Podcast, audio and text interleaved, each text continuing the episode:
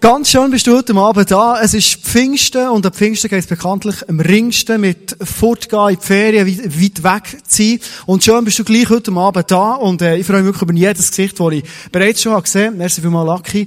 Und äh, wahrscheinlich kann ich mit dem einen oder anderen heute Abend noch kurz reden und vielleicht eben Final schauen, je nachdem, was noch alles drin liegt. Serie Ruth haben wir äh, jetzt gerade so den Schlusspunkt gegeben heute Abend. Wir schließen die Serie ab und du hast vielleicht in den letzten Sonntagen, da bist du immer wieder von der Ruth und von ihrer Schwiegermutter Nomi gehört. Und äh, apropos Schwiegermutter, ja noch ein lustiges Geschichte mal gelesen und gehört. Vielleicht kennst du es. Da ist eine Familie auf Israel in die Ferien gegangen. Wie man das so macht als Familie. Und sie haben die Schwiegermutter mitgenommen, wie man das so macht. Oder? Und dummerweise ist die Schwiegermutter in Israel gestorben. Also jetzt denkst du vielleicht, was ist so eine lustige Geschichte? Noch gar nicht so lustig besitzen. Echt tragisch. Und der Mann, also der Schwiegersohn, hat überlegt, was machen wir jetzt? Er geht aufs Konsulat und, und bespricht sich dort, was macht man so einer Situation. Und der Mann der im Konsulat sagt ihm, schau, du hast zwei Möglichkeiten. Du kannst deine Schwiegermutter hier in Israel, in Jerusalem beerdigen, kostet etwa 350 Franken umgerechnet. Oder du kannst sie zurückführen, kostet etwa 5000 Franken. Und er hat sich überlegt, hey, was soll ich machen? Und es ist noch schwierig, das zu entscheiden. Immerhin Schwiegermutter, oder? Und so sagt er, ein Mann ein Wort und sagt, weisst du was? Überführen ins Heimatland 5000 Stutz, das ist mir wert. Und der Mann vom Konsulat schaut nach und sagt, hey, die Frau, die Schwiegermutter ist dir aber extrem viel wert. Und er hat gesagt, ja, yeah, das ist eigentlich ein anderer Grund.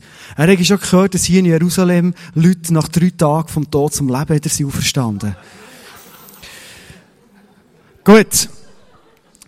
So viel zum Thema Schwiegermutter. Und die Schwiegermutter werden wir heute, die zum Glück äh, in unserer Geschichte immer noch lebt äh, und, und so lebendig ist wie noch nie eigentlich, auch heute Abend, ähm, mit ihr werden wir einen Weg gehen, mit ihrer Schwiegertochter, mit der Ruth, ein letztes Mal. Und zwar werden wir heute Abend, und das passt extrem gut zu Pfingsten, werden wir mal das ganze Buch Ruth nicht so im Detail anschauen, Kapitel und Vers für Vers, wie wir das jetzt viel gemacht sondern so einen Schritt zurück machen und mal so einen Bogen spannen drüber, einen Überblick machen über das Buch Ruth, weil das Buch Ruth hat in der Bibel innen ganz einen speziellen Stellenwert, es passt eigentlich in die Bibel hinein, wo nichts anderes ist als ein Liebesbrief, ein Liebesbrief von Gott an uns Menschen. Ein Gott, der sagt, hey Menschen, ich liebe euch, wie ein Vater sein Kind liebt. Das ist mein Liebesbrief an euch. Und mit drin, oder fast mit drin, ist das Buch von Ruth.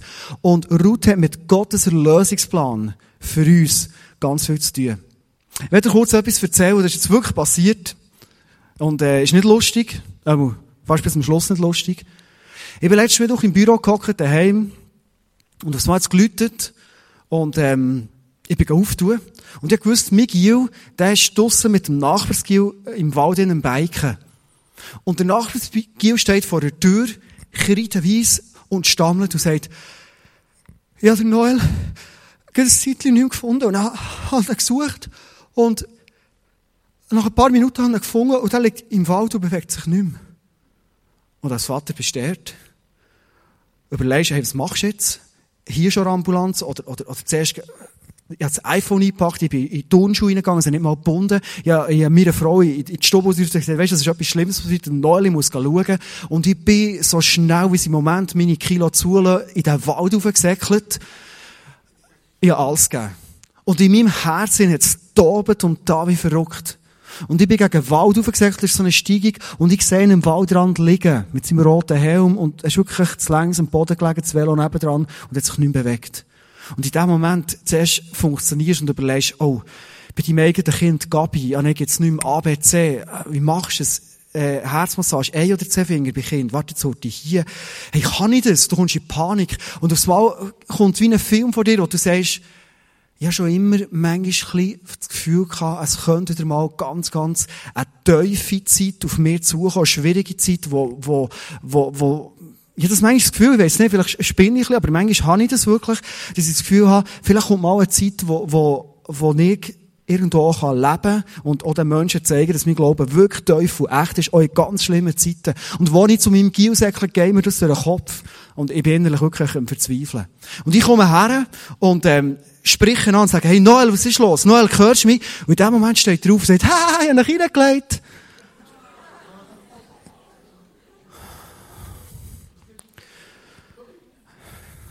Ich bin da gestanden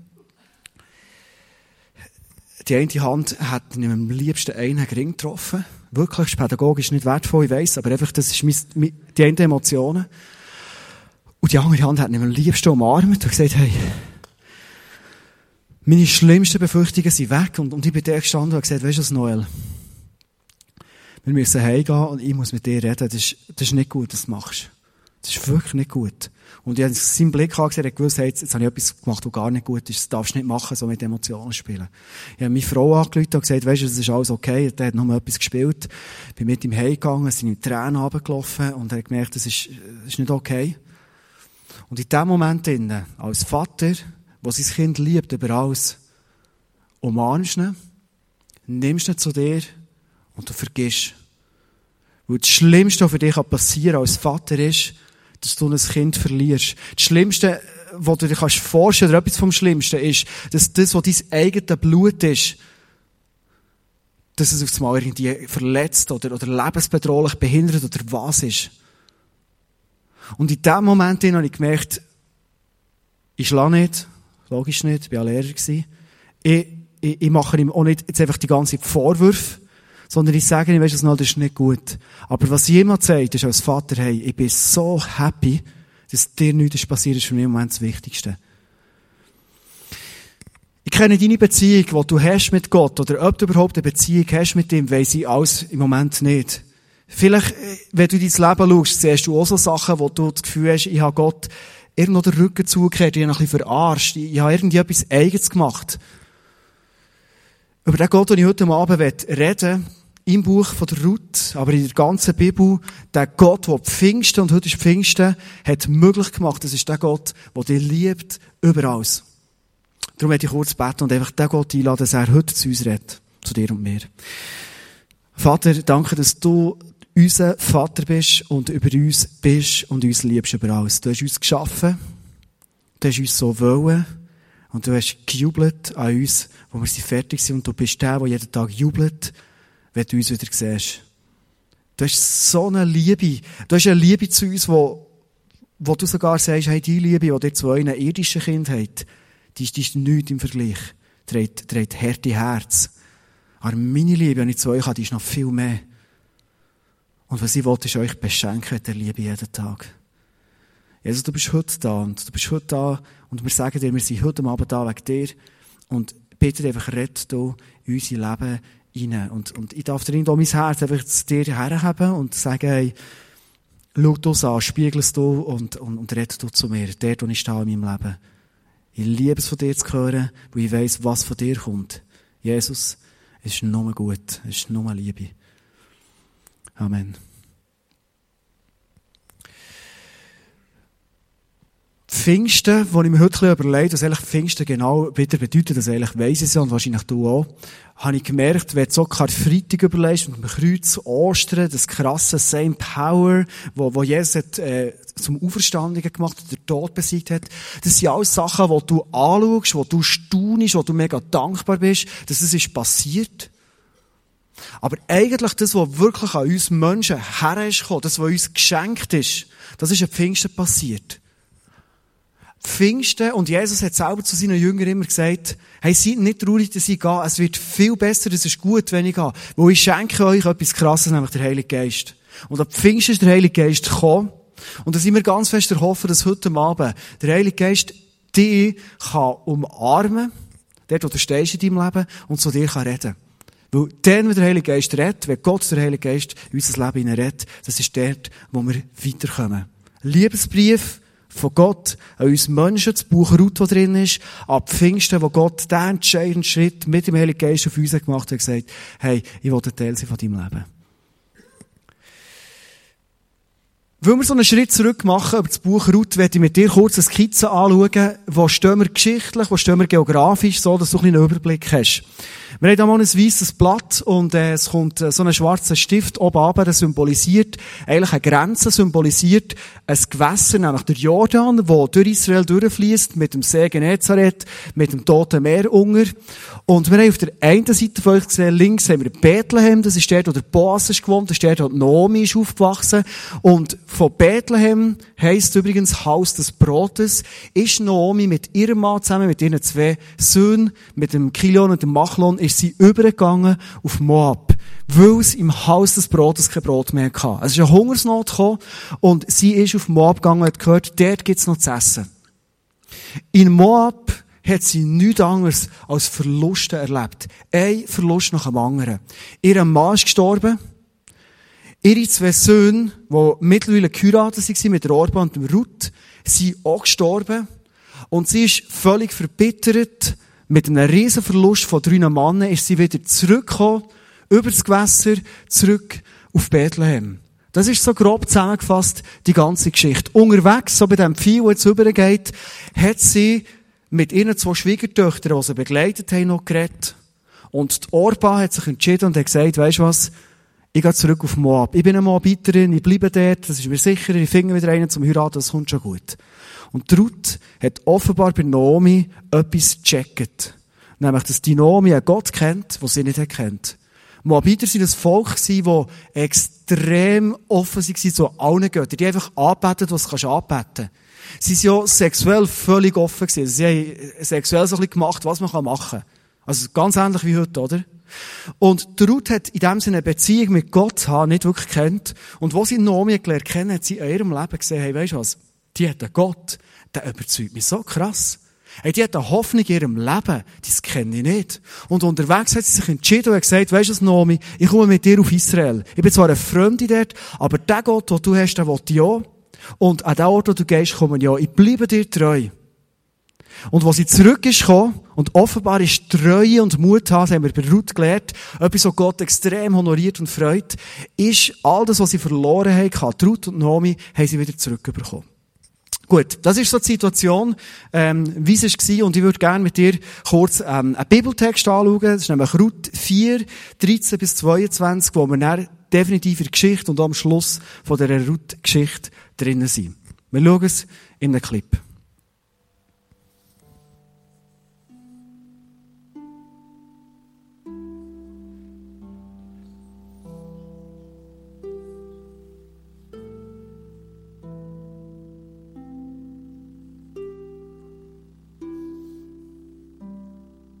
So nahm Boas die Ruth, dass sie seine Frau wurde.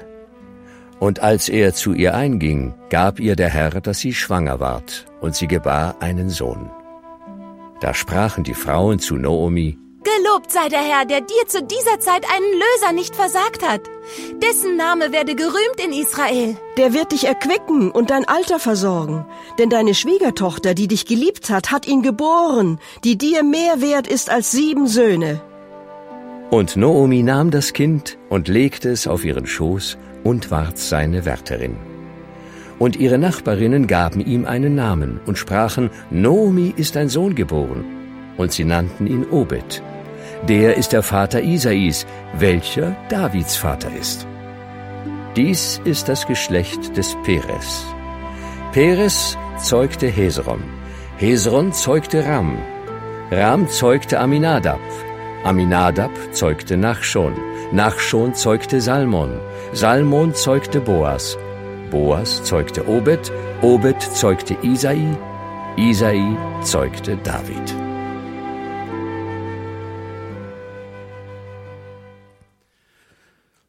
Relativ krass der Text, oder?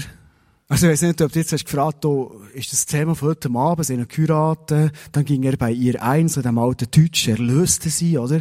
Und äh, der Gott gab ihm, dass sie schwanger wurde, all das. Das ist ja irgendwie so ein bisschen logisch. Am Schluss kommt noch ein Stammesregister. Hey, was soll das Ganze?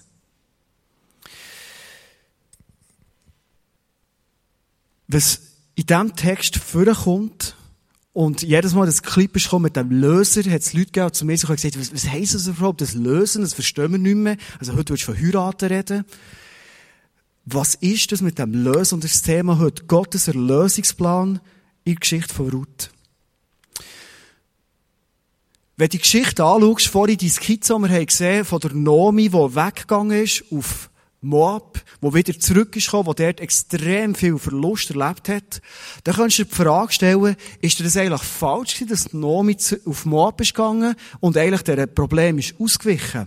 Du könntest heute Abend sagen, hey, das ist eine extrem vorsorgende Frau gewesen, die wollte schauen, dass alle versorgt sind, darum hat sie, hat sie gewechselt, ist dorthin, wo es etwas zu essen gibt.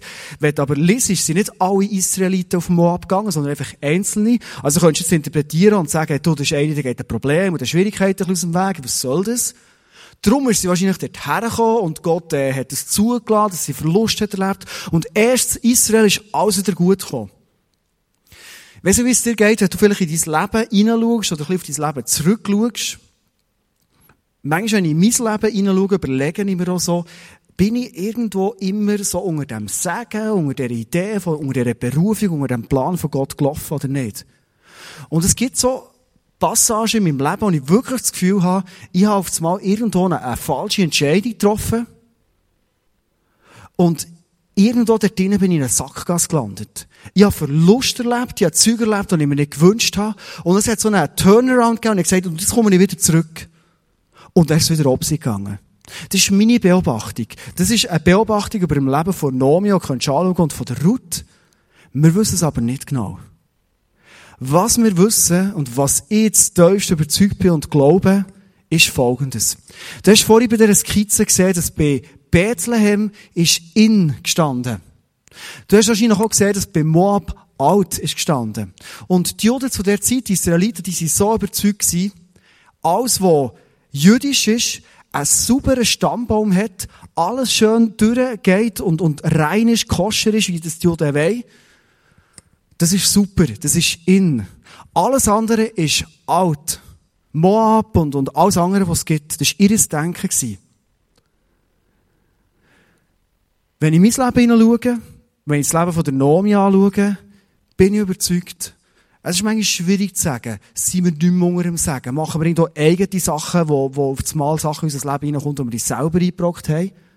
Wenn ich überzeugt bin, bei Gott gibt es kein In und kein Out.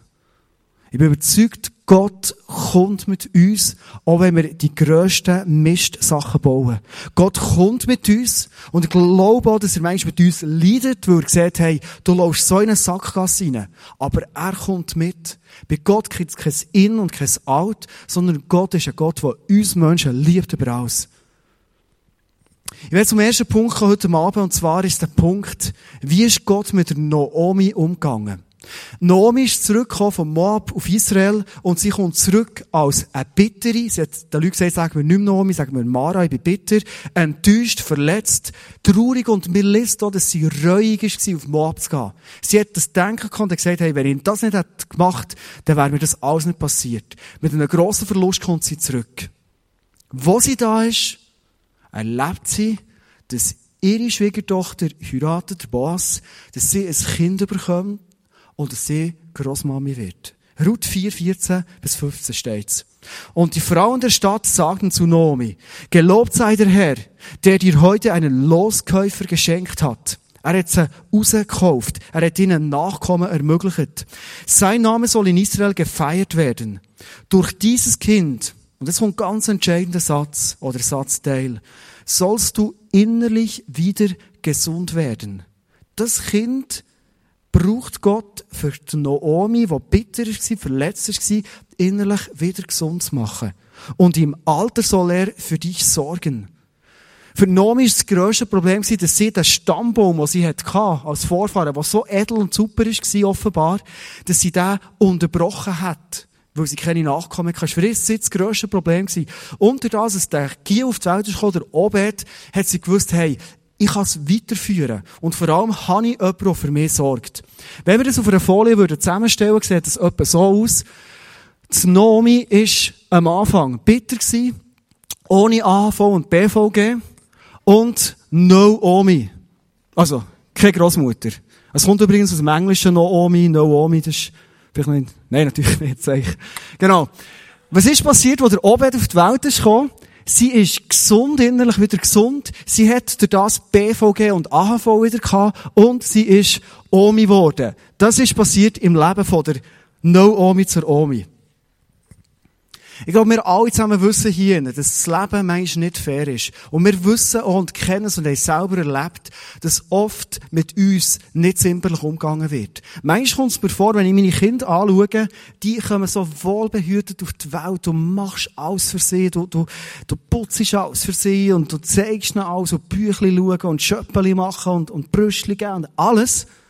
Und irgendwann, wenn sie älter und älter und, also nicht ich, irgendwann, wenn sie älter und älter werden, habe ich das Gefühl, es wird immer ruhiger, das Leben. Sie kommen immer mehr in die ruhige, oft falsche, gemeine Welt rein. Immer mehr. Manchmal kommt es mir vor wie ein Auto, das du kaufst. Ein Auto, das du kaufst, es ist keine Bülle drin, kein Krebeli drin, wirklich nichts. Und je mehr du rumfährst, je mehr es der Frau ist zum Beispiel, äh, nein, natürlich nicht, je mehr gibt es Bülle und Kratzer und so drin. Sorry, meine Frau ist da, excuse. Also die letzte Bülle habe ich gemacht. So zum, zum Klären noch. Genau. Das Auto, das so schön war, leidet mit der Zeit. Wie bei Naomi. Sie kommt leidend zurück. Und dass wir sehen, was Gott gemacht hat in ihrem Leben, und das finde ich krass. Und das ist der Erlösungsplan. Gott, Gottes Erlösung ist so weit, dass er totale Heilung schenkt.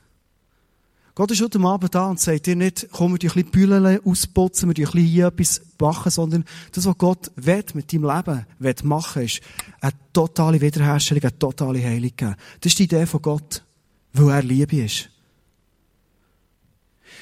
Ich bin am Montag von letzter Woche für mich draussen gewesen, habe die Bibel aufgehabt, habe, habe, habe einen Text gelesen, Jakobus 4, 1.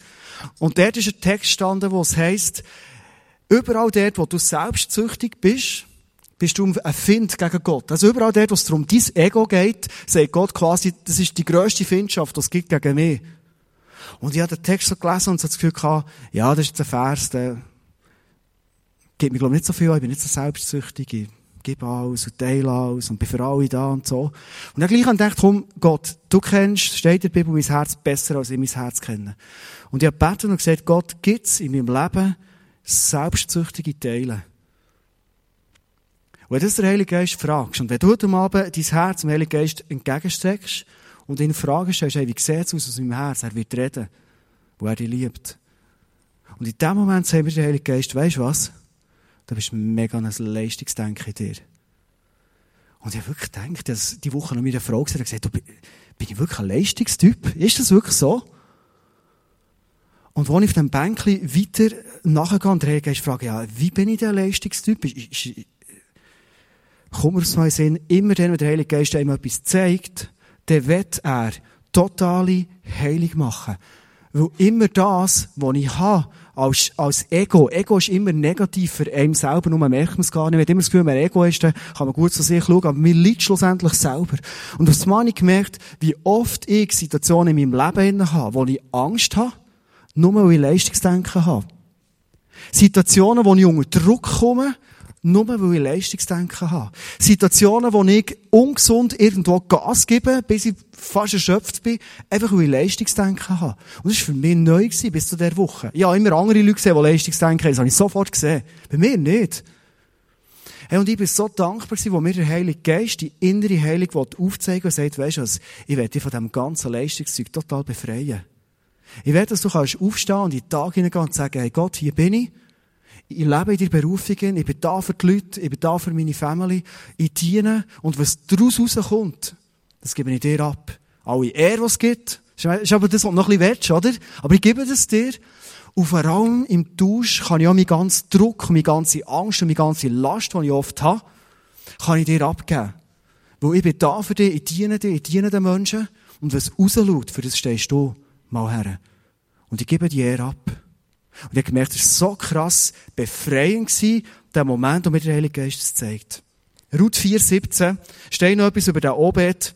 Und es geht noch weiter im Leben von der Nomi. Und sie nannten ihn Obed. Er wurde der Vater von Isai und der Großvater von David. Hey, das ist krass. Die Naomi, die so bitter ist und keine Perspektive mehr hat, sie wird die Urgroßmutter vom grossen König David.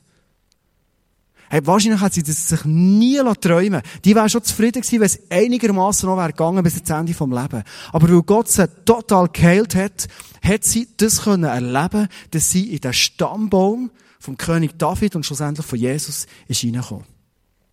Das war Naomi. Wir kommen zu Ruth. Was ist bei Ruth passiert? Sie kommt zurück, auch sie war Witwe, mausarm, ist eine Fremde, keine Perspektive mehr. Sie hat sogar eine verbitterte Schwiegermutter gehabt, ist auch das Schlimmste, was es gibt. Und das war die Situation, wie sie nach Israel ist gekommen. Was macht Gott? Es hat einen Grund gegeben, warum es Ruth auf Israel ist gegangen und die Perspektive gleich noch hatte. Nämlich der Gott, den sie durch Naomi gelernt kennen. Das war ihre Perspektive. Und der Gott ist auch der Gott, der sie schlussendlich erlöst hat. Ich werde das darstellen, so mit dieser Stege.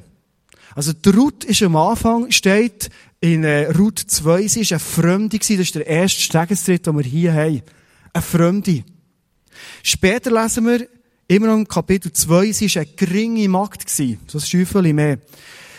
Kapitel 3 steht schon, sie war eine Magd gewesen, immerhin. Das ist so Korporalwachmeister. Nachher Kapitel 4. Sie wurde die Frau von Boas. Aha, sie ist eine Ehefrau geworden. Wieder eine Stufe mehr. 4.13 steht, sie ist sogar Mami geworden. Und das Letzte, das ist der krönende Abschluss, sie kommt in den Stammbaum hinein vom König, von dem grossen König David, und sie wird in den Stammbaum hineinkommen. Ich weiss nicht, wo die Ruth auf Israel ist gekommen, ob schon sie vielleicht eine starke, mutige Frau war, durch Gott Perspektive hatte, ob sie das wirklich denkt, dass es möglich ist. Ich weiss nicht, was du heute Abend denkst über dein Leben, was noch möglich wird sein. Weiss nicht, wie viele Sachen, dass du schon hast ausgesprochen über deine Vergangenheit, die du erlebt hast, wo du sagst, hey, so jemand wie ich, der bringt es eh zu nichts und die anderen Leute sagen es auch. Ich glaube an einen Gott, der dir heute Abend sagt, weisst was? Deine Geschichte, die ist definitiv noch nicht fertig geschrieben. Ich bin heute Abend da und ich liebe dich wie ein Vater seine Kinder liebt noch viel mehr. Und ich schaue mit dir in eine Zukunft. Schauen wir den Stammbaum an. Ich weiß nicht, wie du es mit den Stammbäumen hast. Wenn du Stammbäume lesest in der Bibel, wie fest dass dir das begeistert. Der Stammbaum hier, der im Matthäus-Evangelium steht, der begeistert mich. Vielleicht kurz, für wer ist das Matthäus-Evangelium geschrieben worden? Das Evangelium ist speziell geschrieben worden für die religiösen Führer von denen. Also die Leute, die immer gegen Jesus waren, die, die Schriftgelehrten und all die Gesetzeshüter, für die ist das geschrieben gewesen. Und darum fängt das Evangelium an mit einem Register, für das das Ganze wirklich schön fundiert daherkommt. Und lese jetzt mal mit, oder ich werde einladen, das mal zu lesen, das Stammesregister, der Stammbaum von Jesus. Was für Leute kommen hier vor? Abraham zeugte Isaac. Isaac aber zeugte Jakob. Jakob aber zeugte Judah und seine Brüder. Judah aber zeugte Perez und Serach von der Tamar. Wer ist Tamar schon wieder? Ah, das ist doch die, die sich verkleidet hat als Prostituierte. Okay? Perez aber zeugte Hesron, Hesron aber zeugte Ram, Ram aber zeugte Aminadab, Aminadab aber zeugte Nachschon, Nachschon aber zeugte Salmon, Salmon aber zeugte Boas von der Rahab, Okay, Rahab, das war die Kananiterin, eine Lügnerin und auch sehr Prostituierte. Ruth kommt vor, eine Moabiterin, sie kennen wir. Isai aber zeugte David, den König, David aber zeugte Salomo von der Frau des Uriah. Oh, auch die grösste Skandalgeschichte von der ganzen Bibel, der grösste Seitensprung, den es jemals gegeben der schlimmste, ist hier in diesem Stammbaum. Der David sieht Bathseba nackt baden, er begehrt sie und er weiss, ihr Mann, der ist im Krieg. Er lässt sie reinkommen, er hat Sex mit ihr und am Schluss merkt er, oh, jetzt habe ich etwas falsch gemacht und sie wird schwanger. Er probiert es zu vertuschen, er lässt der Mann nach der Uriah an der Front vorne umkommen. Er wird sogar zum Mörder. Bathseba ist in einem Stammbaum innen. Es geht weiter und weiter, weiter bis zum Vers 16. Dort steht, Jakob aber zeugte Josef, den Mann Marias, von welcher Jesus geboren wurde, der Christus genannt wird. Und für jeden religiösen Führer, für jeden Jod, ist das ein Schande, ein solcher Stammbaum. Und aus dem schändlichen Stammbaum heraus kommt der Hoffnungsträger der Welt, der Jesus.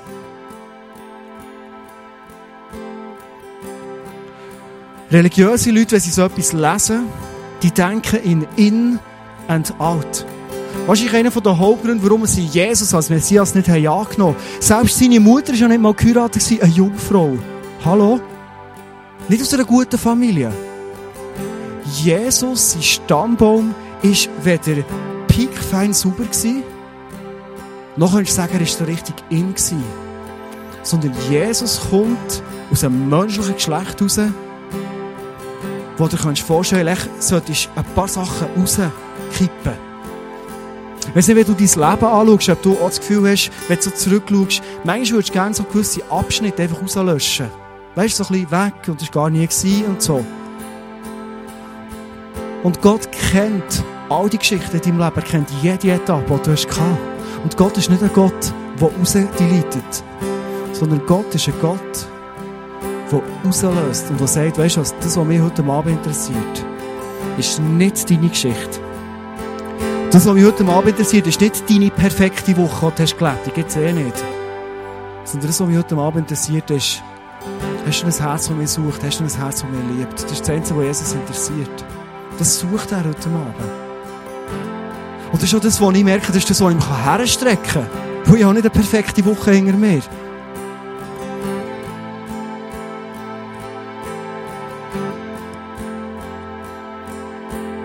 Die Bibel ist ehrlich. Und die Bibel macht uns mit dem Stammbau etwas klar. Hey, wenn es für die, all die Frauen aus dem horizontalen Gewerbe, für all die Lügner, Platz hat im Stammbaum von Jesus, der hat auch dein Leben und deine Vergangenheit Platz vor dem Kreuz von Jesus. Du musst heute Abend nichts schön reden, du musst nichts schön wegbiegen, nichts. Du kannst heute Abend hier vor Jesus sein und sagen, hey, das ist mein Herz, hier stehe ich. Heute ist Pfingsten und der Heilige Geist, der liebt uns, so wie Gott uns liebt und er redet zu uns. Und ich werde dir jetzt einen Moment Zeit geben, wo die Band einen Song spielt, einen kurzen Song spielt, wo du kannst Zeit nehmen und einfach mal sagen, hey, Heilige Geist, schau mein Herz an. Leucht mal rein. Ich weiß selber nicht genau, was manchmal da drin ist, wirklich. Du kannst ihm das Herz mal herstrecken und sagen, schau in mein Herz hinein. Vielleicht stellst du heute Abend Gott die Frage, hey, bin ich dir irgendwo untreu geworden? Bin ich irgendwo wie ein Nomi einen völlig schrägen Weg gelaufen? Hey, bitte bring mich zurück auf den Weg. Das ist das, was Jesus so liebt machen. Ohne Vorwurf. Wie, wie beim Guillaume Noel. Nicht Vorwurf, sondern hey, ich bin so froh, geht's dir gut. Und den Rest müssen wir anschauen, dass es nicht passiert, ist klar. Vielleicht sagst du heute Abend, Gott, ich habe ein verletztes Herz. Und ich werde mein verletztes Herz herhaben und bitte es heil. Vielleicht hast du heute Abend den Mut, etwas herzugeben, wo du merkst, es ist, ist nicht gut. Es ist einfach nicht gut, schlicht Punkt. Aber manchmal hat es einem hart, etwas herzugeben, wo man weiss, es ist nicht gut, weil man sich überlegt, und wenn ich es dann loslasse, was ist näher? Und heute Abend kannst du Jesus fragen, ich gebe dir etwas ab und was gibst du mir im Tausch zurück? Vielleicht bist du heute Abend da und sagst, Jesus, ich, ich habe gar keine Beziehung mit dir. Ich kenne das nicht mit dir reden, ich kenne es nicht von dir geliebt zu werden. Für mich ist es noch schwierig, heute Abend zu sagen, hey, hier ist mein Leben. Frag mal Jesus, was er dir heute Abend weggeben Nutze die Zeit für dich, genieße mit Gott zusammen zu sein und stell deine Frage ihm ganz direkt.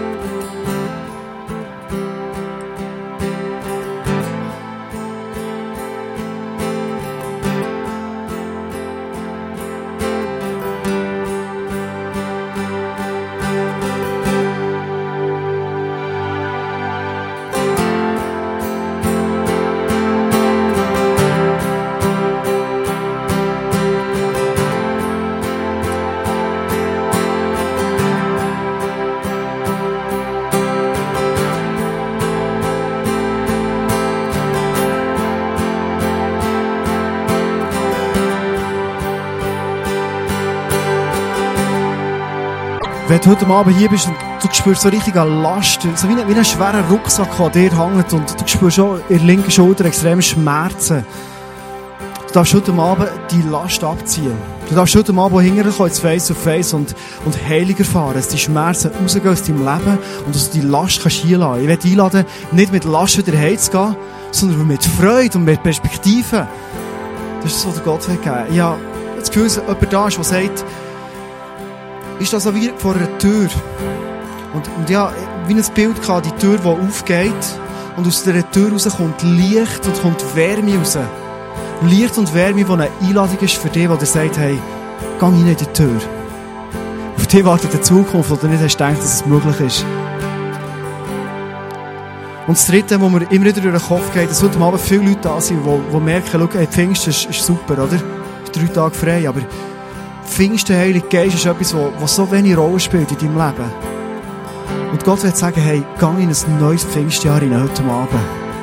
Start in ein neues Pfingstjahr rein, wo ich durch dich Sachen tun, wo du nicht hast dass es möglich ist. Ich will dich heilen von Sachen, wo du nicht hast dass es möglich ist. Ich will Pfingsten an deinem Leben ganz reell erlebbar machen. Das ist das, was der Gott zuruft. Zum Schluss beten. Jesus, danke, dass du hier bei uns bist und danke, dass du deine Liebe so richtig ausschüttest heute Abend zu uns her. Deine Annahme, die, die bedingungslos ist, Jesus. Du, du schaust nicht hinter uns. Hinter uns steht dein Kreuz, Jesus. Sondern deine Liebe, die schwebt und ist um uns und in uns, Jesus. Jesus, ich kann heute Abend alles bei dir ablegen. Alles, was mich belastet. Und du rufst heute Abend uns zu und sagst, hey, schau vorne, hab Freude, hab Perspektive, ich komme mit dir. Ich will mit dir eine Wende machen, wie bei Nomi, wie bei Ruth. Aus Bitterkeit neue Liebe, aus Trauer wieder Freude. Du sollst durchschnaufen. Und Jesus, du rufst heute Abend zu, ich bin nicht enttäuscht über dich, wenn du das Geschenk vom Heiligen Geist bis jetzt in deinem Leben mehr oder weniger auf der Seite gelassen hast. Ich habe keine Groll gegen dich, wenn du dich jetzt angesprochen fühlst, sondern Gott sagt heute Abend, ich werde heute Abend das Geschenk ganz neu ausgießen in dein Leben hinein. Dass der Heilige Geist erlebst als ein Freund, wie du es nicht kennt hast vorher. Danke, Jesus, dass du es zusagst, heute Abend hier zu uns. Amen. Ich werde zum Schluss die Animation, die wir haben gesehen die, die iPad-Animation noch eins eingeblendet lassen. Ich glaube, es ist das Schlussbild, das Gott dir und mir heute Abend für die Worship-Zeit, die jetzt noch wird kommen, für die Face-to-Face-Zeit, die noch wird sein, wird zeigen, weil so wie eine Trennung war zwischen Bethlehem, so wie in und alt war, so steht sein Kreuz mit drinnen und er hat seine Arme ausbreitet und er sagt, hey, für mich gibt es definitiv keinen Sinn und kein Alt, sondern eher eine Liebe zu dir.